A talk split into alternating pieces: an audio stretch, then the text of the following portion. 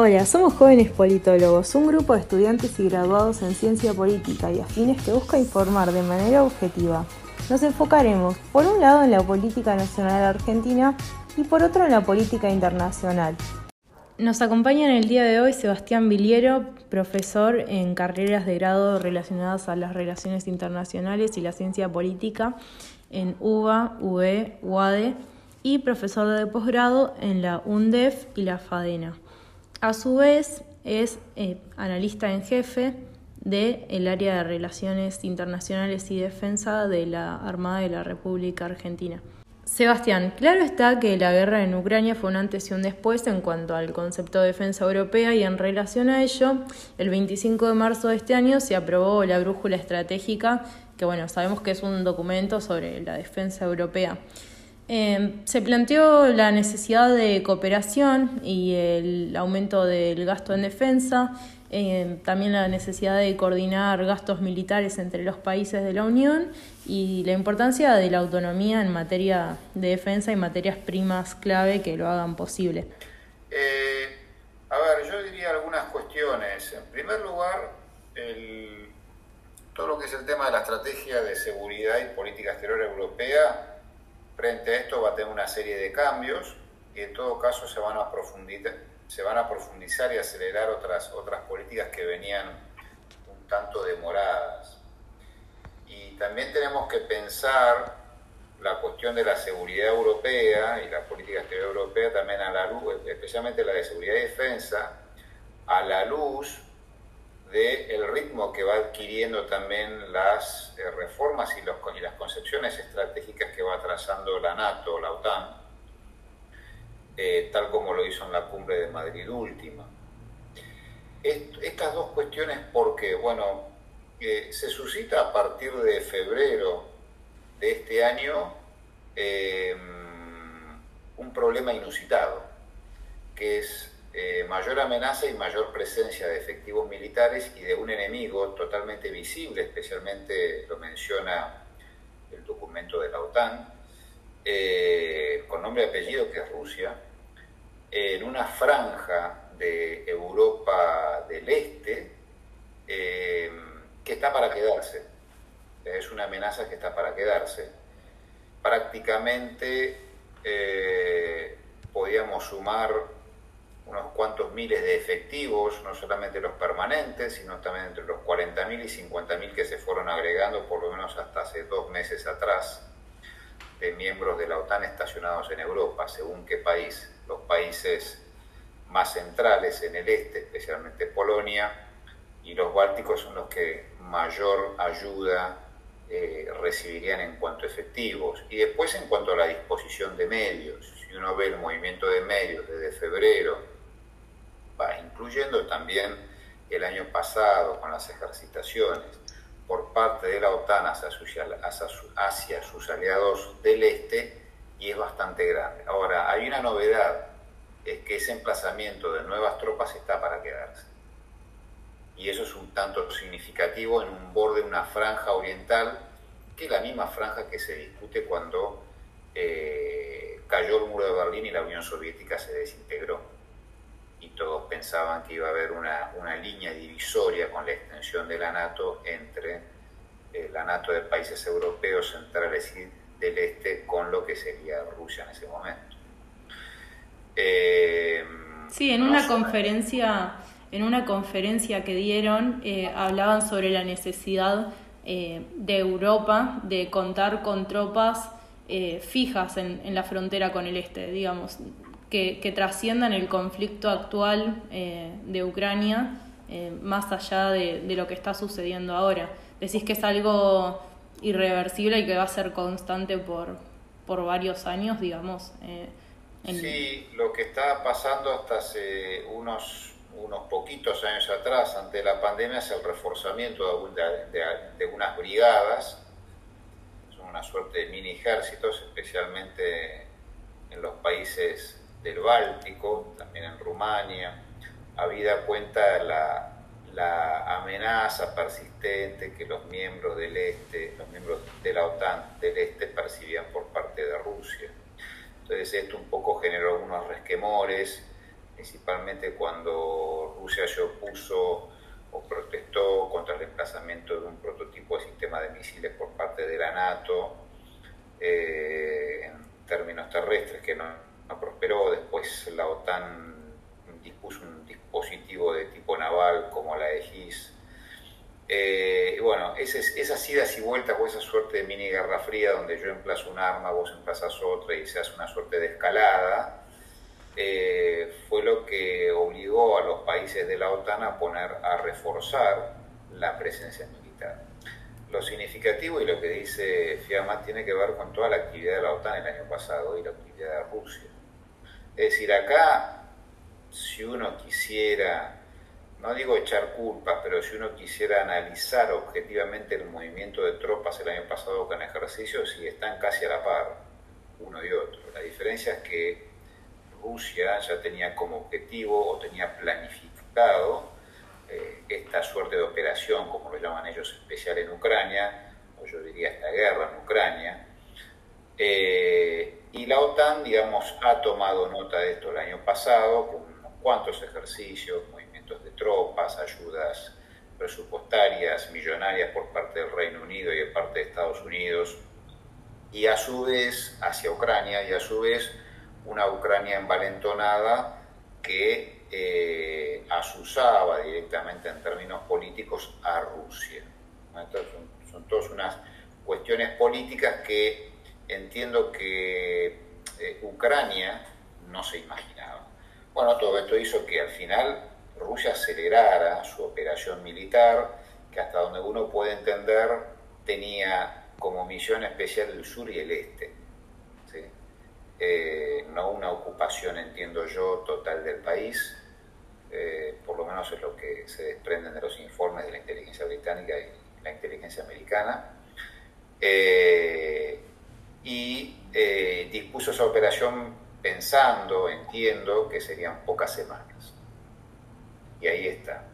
Pero bueno, de cualquier manera, la presencia militar de los dos bandos está para quedarse, y eso es un problema que se supone que es un área donde se iba, por decirlo de alguna manera, a descontracturar. Hace 25 años uno pensaba que esto se iba a desinflamar. Tan solo pensemos el acuerdo OTAN-Rusia o el acuerdo OTAN-Ucrania, por decirlo de alguna manera.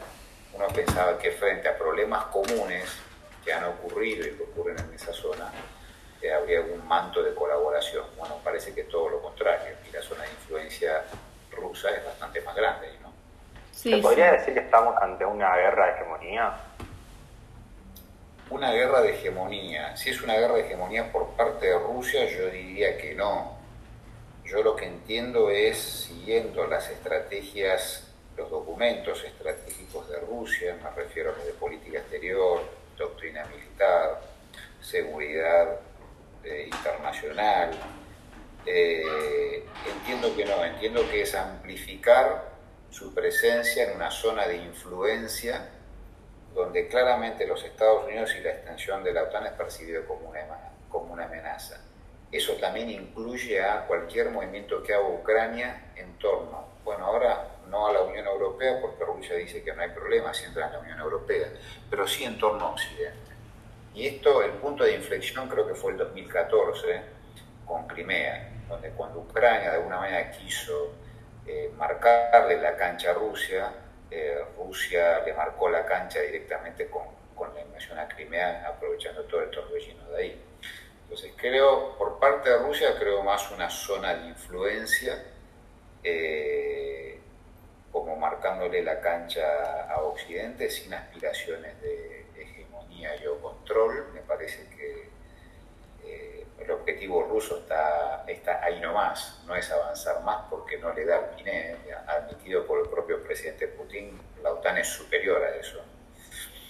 Eh, lo que no quita que no pueda quedarse definitivamente en esa porción de esa franja de ese casi 20% que tiene tomado el país. ¿Por qué digo esto? Bueno, porque los rusos ya definitivamente están no solamente anexando eso, sino que están eh, proveyendo de pasaportes, está circulando el euro, la televisión rusa y la internet rusa están cada día más presentes en esas provincias, hay cierta aceptación por parte de alguna población del este en ese tipo de condiciones. Eh, y lo más importante es que Rusia podría llegar a promover esta suerte de referéndums como para, para definitivamente proclamar esas, esa suerte de territorio como, como ruso. Es que justamente lo interesante de este conflicto eh, más allá de, lo militar y, de la implicancia de la NATO, es, eh, bueno, justamente este conflicto ideológico de la ciudadanía en cuanto a si se percibe más rusa o más europea.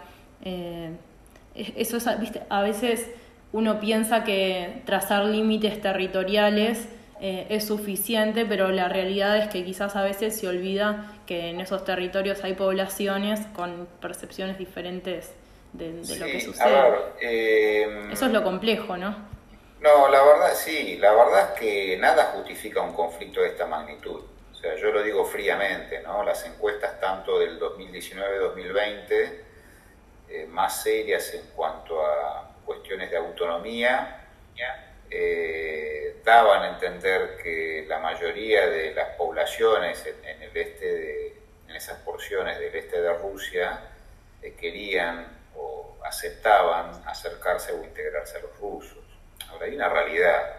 Ucrania está reconocida como una soberanía.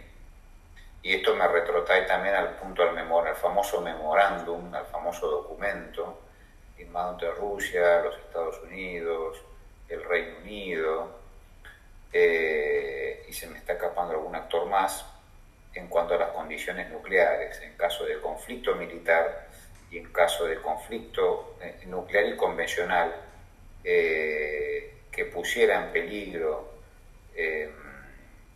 a, Ucrania, ¿sí? las grandes potencias y especialmente a la ONU debería intervenir. Esto, fue, esto se firmó a cambio de que Ucrania quedara desguarnecida de las armas nucleares pero no se cumplió. sí. Y al final Ucrania terminó sin armas nucleares y accediendo a los términos de Me parece que los rusos aprovecharon la volada, eh, me parece que aprovecharon el conflicto, me parece que también tomaron nota de cierto hostigamiento. A ver, acá lo podemos entender, como dice Fiamma, acá hay un tema de interpretación, es un tema de ideología. Por supuesto, yo no, no, no adscribo esta cuestión de, si es nazi, no nazi, me parece que va mucho más allá en la idiosincrasia rusa de conquistar territorios que por ahí infundadamente piensan que son propios. Pero eso está en los genes rusos, tratar de conquistar o tratar de mantener a raya cualquier tipo de amenaza internacional que toque o algún país vecino o que los toque a ellos. Eso sí está escrito, eso sí está pensado, eso sí está diagnosticado. Sí, Rusia nunca fue, Rusia nunca dejó, Rusia nunca dejó de considerar a Ucrania como una zona estratégica y, el hecho de que la OTAN digamos eh, quisiera quisiera sumar a Ucrania era algo que chocaba contra contra sus principales intereses también. Bueno, ahí, está ahí está el tema. Mm. eh, ahí es donde se supone algunos sostienen que que la NATO no tomó nota de esto hace muchos años con la extensión, porque sabiendo que Rusia podía llegar a reaccionar. Eh, entonces, hoy creo, así como sabemos que hoy las tropas están para quedarse, para siempre, eh, también hoy creo que entendemos que Ucrania no va a entrar a la NATO. Y sí hay una posibilidad de muchísimos años de que Ucrania sí pueda ingresar a ser un miembro de la Unión Europea. Lo que sí podemos esperar hoy es que interactúe cada vez más con la Unión Europea, léase para la reconstrucción de Ucrania. Y en todo caso, tener ciertas porciones del territorio partido eh, sujetas a, no sé si negociaciones o no, porque creo que Rusia no va a negociar nada. Los límites de negociaciones de Rusia son primero firmar su territorio, después conversar. Y creo que por ahora, por ahora está, no lo ha afirmado definitivamente y creo que lejos está de querer eh, negociar algo. Eh, lo que sí es una incógnita es el tema del sur, con el comercio. Rusia hoy tiene Crimea, La pregunta es, ¿van a avanzar más por el sur? ¿Le van a sacar más territorio?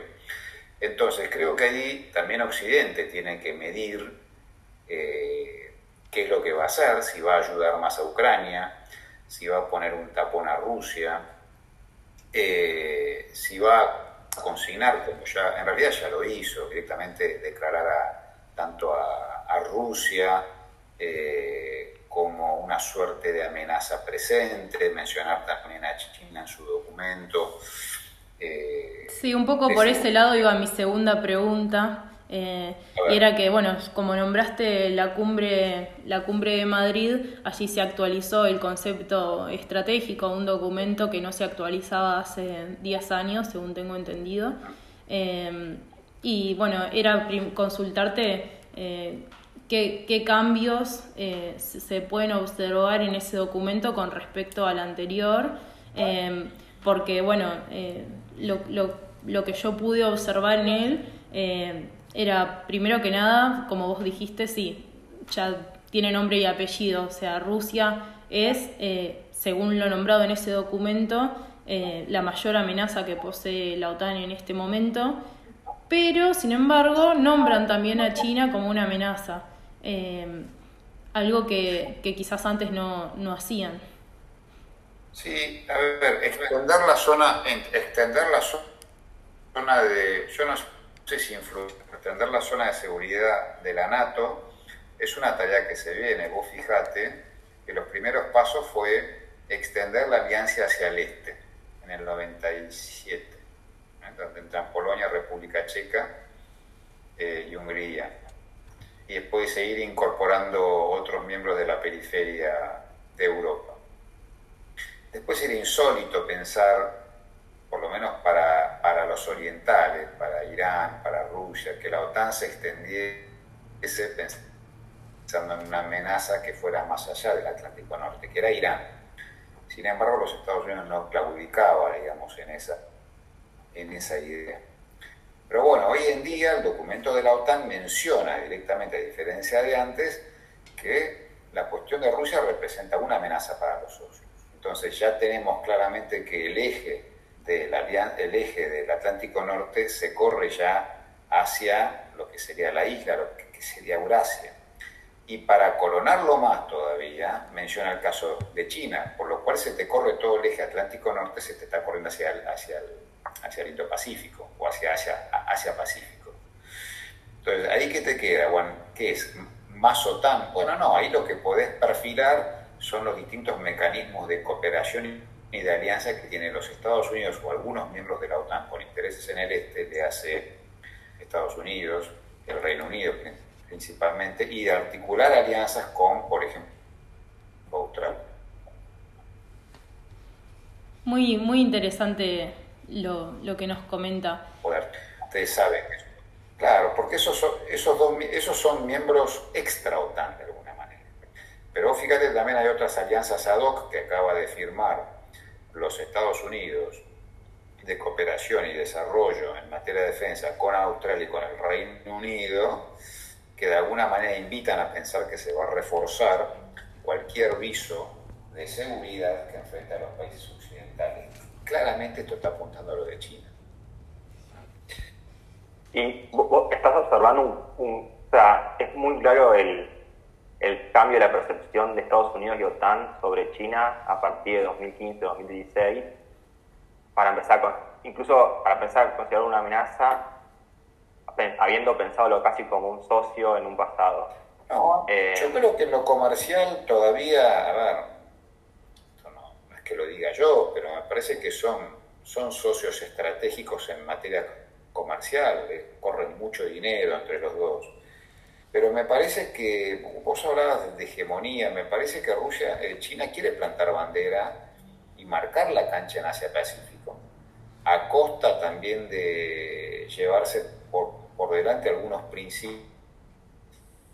Si digo soberanía, se podría molestar con lo de Taiwán, pero si también se podrían molestar los filipinos, y también otros se podrían, no molestar, pero otros podrían acusar algún tipo de presunción de enemistad y una actitud eh, bastante provocativa por parte de China. Por lo cual me lleva a pensar que los Estados Unidos de ahí no se va a ir muy fácil. Es decir, si vos tenés un juego de características o un ordenamiento de características multipolares, ¿sí? como el que se presenta ahora, es muy difícil que los Estados Unidos se vayan a ir porque genera un gran vacío y ese vacío automáticamente queda subsumido por parte de China, cosa que no va a permitir ni Corea del Sur, no va a permitir Japón y no va a permitir Australia, que vos fijate, eh, ustedes que son egresados también de política internacional, fíjate automáticamente cómo los tres países que mencioné eh, se siguen armando, pero es por una lógica inevitable. El caso de Japón alimentó su presupuesto militar en los últimos años, aún teniendo restricciones. Esto es, inevitablemente Japón, más allá de cualquier alianza con los Estados Unidos, observa una clara amenaza por parte de, China. Y Australia lo mismo, nada más que Australia lo puede hacer a través de la OTAN, con una cooperación muy, activa. Lo ha hecho en otros escenarios, con el Timor, lo ha hecho contra la, lucha contra Al Qaeda, lo puede hacer ahora contra China, lo cual también es interesante como eh, aliados eh, sureños en el mapa, y esto nos toca un poco cerca y de lejos a nosotros, pero no podemos ser caso omisos, cómo puedes articular alianzas que parecen tan lejanas y distantes y que de golpe te involucran en temas muy parecidos. Y después está el caso de Corea del Sur, que linda obviamente con Corea del Norte, eh, por lo cual uno podría pensar que Estados Unidos no se va a ir ahí y en todo caso como Estados Unidos tampoco puede hacer todo solo, no es menor pensar algún mecanismo de alianzas para contrarrestar cualquier tipo de viso de hegemonía pensando que cualquier disrupción ahí es una amenaza al comercio internacional.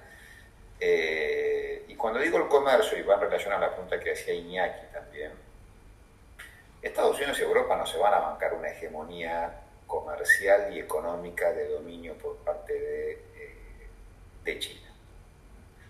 Eh, ya lo, lo, estamos viendo con el fomento de leyes por parte de los, de los norteamericanos a empresas que puedan radicarse en su territorio y fabricar por ejemplo, chips.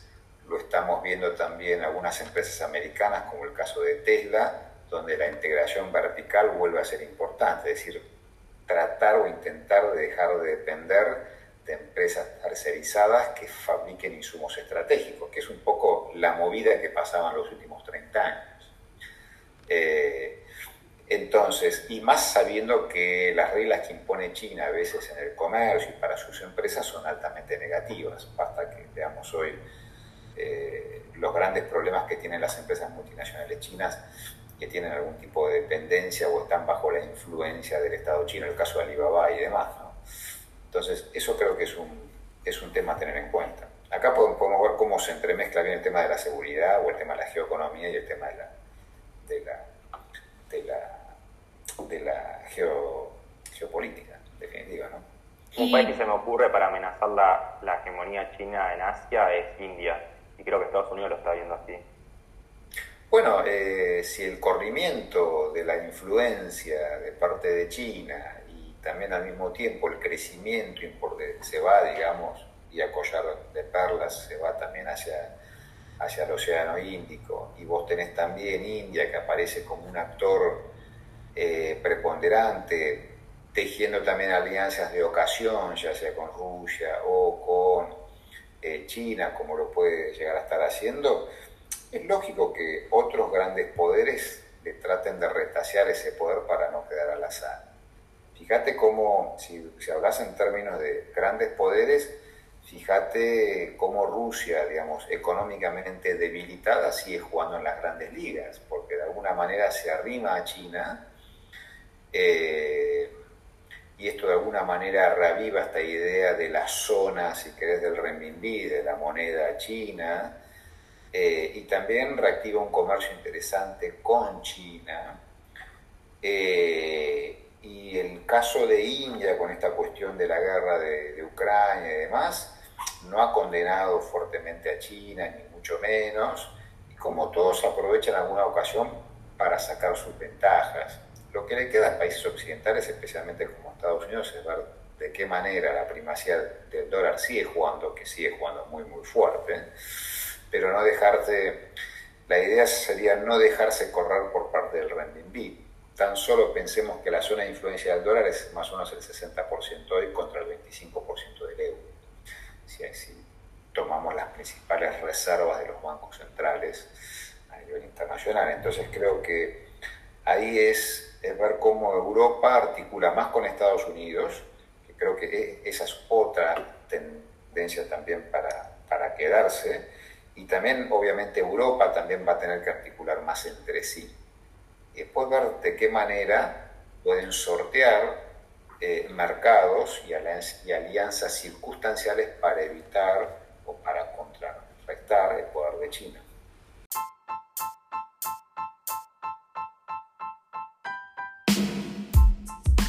Te invitamos a que escuches nuestro segundo podcast con Sebastián Viliero. Gracias por acompañarnos hasta acá. Nos vemos pronto.